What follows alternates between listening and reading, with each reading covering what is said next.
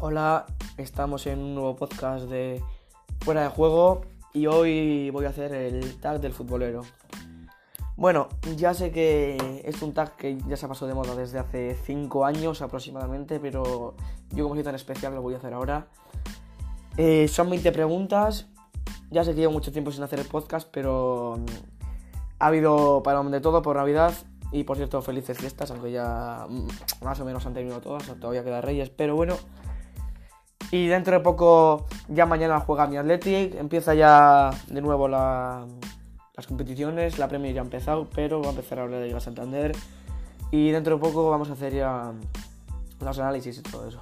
Bueno, vamos a empezar, eh, son 20 preguntas, ya sabéis, bueno, no son todas preguntas, pero bueno, vamos a empezar. La primera es equipo favorito, equipo favorito, ya lo sabéis todos, Athletic Club, muchas veces lo digo, ahora mismo lo acabo de decir. Bueno, es es el equipo que siempre lo sea, estoy en casa y, siempre he sido el Athletic. Eh, jugador favorito de, tu equipo. Pues claramente voy a decir Raúl García. Raúl García me parece el jugador que más siente el equipo, que más garras le pone. Y aunque también me gustan mucho otros como Williams, Muniain, Aduriz o Unai Simón, por ejemplo, pues yo creo que Raúl García es el que más siente el fútbol y, y que más es del Athletic, siendo de los que menos lleva con el Athletic. ¿eh? O sea, es raro que el que menos lleva con el Athletic lleva desde 2015 o 2014 creo, y es el que más lo siente para mí. Luego, otro equipo, eh, bueno, que si soy simpatizante de, otros clubes, y sí, soy simpatizante de, dos clubes. El primero es el Eibar, que el Eibar siempre, bueno, siempre, últimamente estos años me está gustando, cómo juegan, la humildad que tienen cómo viven el fútbol allí en, una ciudad tan pequeña. Y bueno, eh, siempre me ha gustado el Eibar.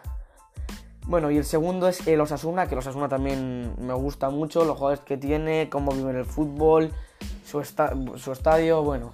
Mm, de hecho, el de Eibar, el estadio de Eibar es uno que he puesto en los estadios para visitar, pero no os voy a hacer más spoilers. Bueno, eh, jugador favorito en activo. Pues claramente voy a decir Messi y no voy a decir nada más. Jugador favorito retirado. Bueno, es uno, es uno que igual me criticáis porque se ha retirado hace poco, pero. Bueno, Xavi Hernández para mí ha sido el, mejor jugador español de la historia. No el mejor jugador de la historia porque es Messi, pero que se ha retirado. Para mí, Xavi debe de llevarse porque como veía el fútbol, la técnica que tenía y tampoco lo he visto mucho. Pues sí que cuando lo he visto me, me ha gustado muchísimo. Bueno, la siguiente pregunta. ¿En qué te gusta que destaque un jugador? Bueno, pues he puesto técnica y visión. ya sé que Raúl García no es en lo que se caracteriza. Eh, en, perdón. En lo que se caracteriza básicamente, pero. Mm, la técnica y visión para mí es lo que caracterizan principalmente a los jugadores. Entrenador favorito. Bueno, aquí he puesto Jurgen Klopp. Me gusta mucho cómo siente el fútbol como lo veis, le gusta jugar muy ordenado, siempre a las contras, siempre animando al equipo, apoyándolo y bueno, eh, siempre fiel a su estilo y me gusta mucho. Liga favorita. Bueno, aquí he puesto Liga Santander, pero más, más que Liga Santander es la Premier. Ah, la serie también me gusta mucho. Me gusta mucho también la alemana, pues las ligas así más grandes europeas, también me gusta mucho la Argentina. Pero la Santander porque está mi club y porque veo más partidos y porque es el Liga de siempre. El mejor momento que viviste como club.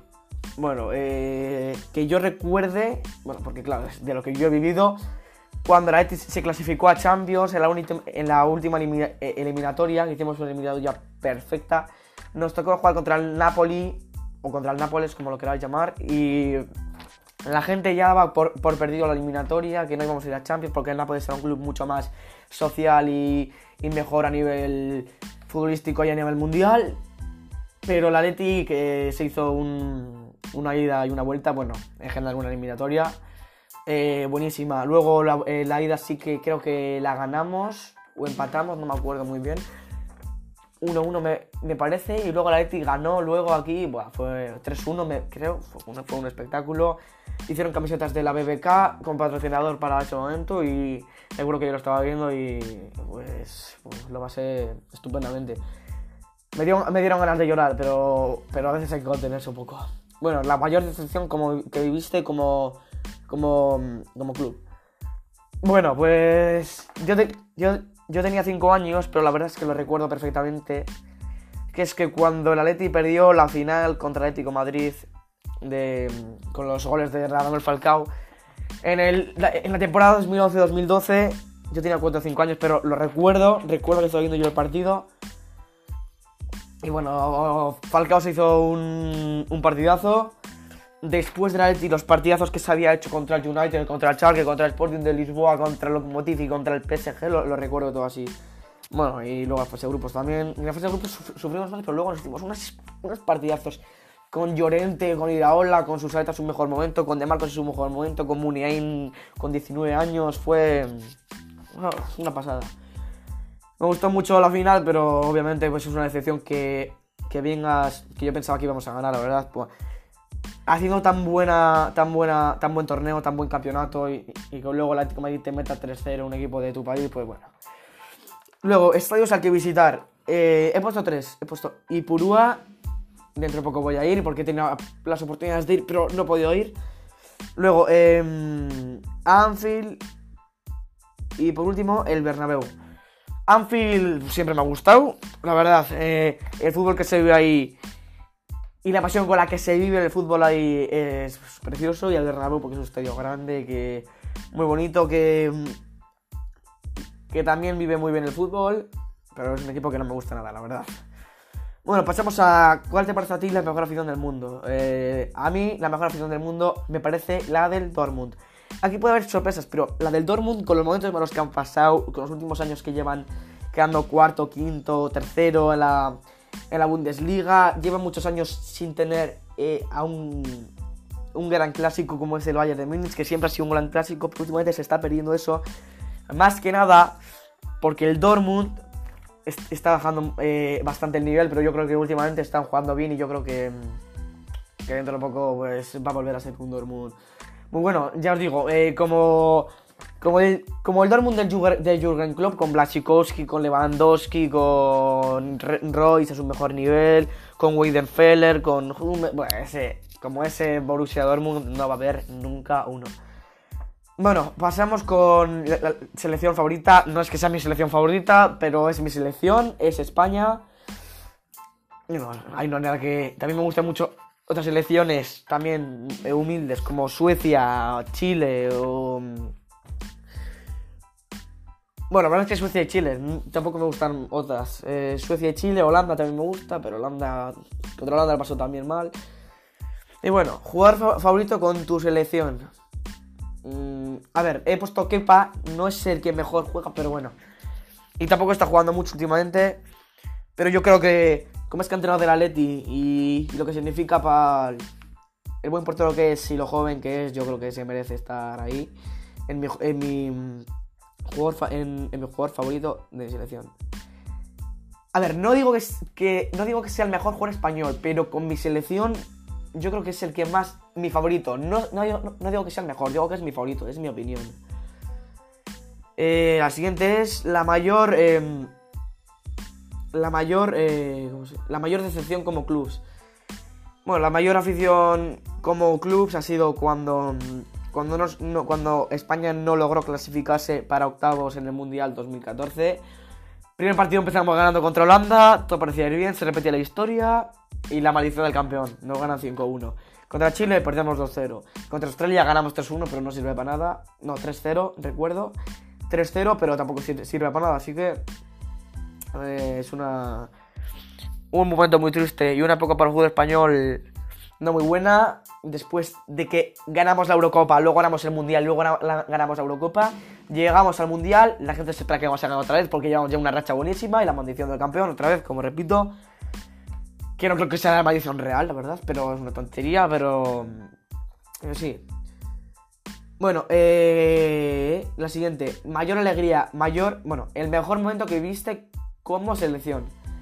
Pues claramente, chicos, cuando España ganó el Mundial 2010. Que yo recuerdo que estaba viendo con tres años, recuerdo la imagen de cómo estaba viendo en el bar el partido con la cara pintada y con la camiseta. Y yo, la verdad, es que cuando marcó Iniesta, no entendía mucho de fútbol, pero joder, me dio alegría, ¿no? Eh, porque joder, es tu selección y que gane el mundial. El primer mundial que gana España y que lo he vivido, pues, joder, todo un orgullo. También, me gustó mucho cuando ganamos la Eurocopa del, 2008. La del, la del 2012 también no fue muy bonita porque cuando empezó toda la era de. toda la época de España del, del tiki-taka y esto es cuando. Cuando Raúl no fue con la, con la selección y cuando España ganó el mundial. Y cuando España eh, perdió, o sea, ganó el mundial 2008. Esto empezó ahí.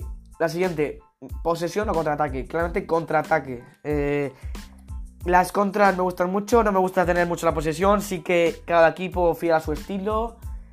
Hay equipos como el Barça, como el bueno, como equipos así más dominantes como el City, como esto, eh, que usan también la posesión, pero claro, es que la gente se equivoca porque piensa que todos los equipos grandes, ¿no? Grandes de Europa, de, bueno, del, mundo en general, eh, juegan a, la posesión y eso no es, no es, no es real, porque el, el único ejemplo que se me ocurre así, bueno, los dos únicos ejemplos que se me ocurren así son el Atlético Madrid y el Liverpool. Son equipos que no, que gusta tener, tener mucho la posesión. Al Madrid tampoco le gusta, pero el Madrid contra equipos más humildes sí que tiene la posesión. Es que el Madrid contra equipos más humildes tampoco la tiene. Son, ni el Liverpool, son fieles a su estilo y eso me gusta. Eh, luego, cartera o cantera. Pues chicos, claramente siendo el Atleti voy a poner cartera. No, cantera. En la cantera, eh, joder, siempre. El Atleti de cantera a muerte. Saca jugadores buenísimos. Un, equipo histórico, tío, con jugadores de la cantera y, bueno, me encanta. Lo que no me gusta del fútbol actual, bueno, lo que me gusta es que la gente que, que compra los equipos o que se hace con los equipos, pero de extraoficialmente, a los que no les importa nada el fútbol de su equipo y eso a mí no me gusta. Me gusta que se viva más el fútbol. Y luego, la última, eh, ¿qué cambiaría del fútbol actual? Cambiaría que no, que no se pierda tanto tiempo en, en tomar la decisión con el VAR. Eh, no digo que no se, que, que se quite el VAR porque a mí me parece una forma justísima, que, mucha gente se queja, pero es lo justo. Em, y bueno, que no, se tome tanto tiempo. Es, no quitaría eso porque es lo justo, pero lo que sí cambiaría es que no se tome tan, eh, que no se tarde tanto en tomar la decisión. Bueno, espero que os haya gustado este podcast, un, un poco más para que me conozcáis a mí, para que sepáis mis gustos futbolísticos. Espero que os haya gustado. Volveremos con otro podcast haciendo un análisis del Sevilla Athletic Club que se juega mañana y el Athletic tiene que ganar sí o sí contra un equipo muy difícil en su casa. Pero bueno, espero que os haya gustado mucho el podcast. Nos vemos en la próxima. Felices fiestas.